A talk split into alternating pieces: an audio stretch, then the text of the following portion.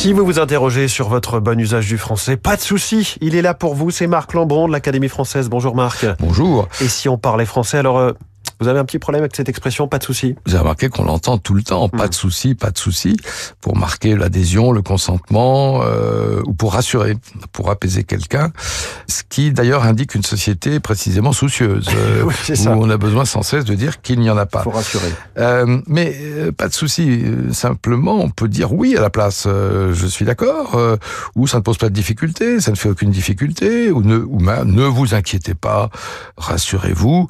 Ou comme euh, certains pontifs, n'ayez pas peur. Mais pas de souci, pas de souci.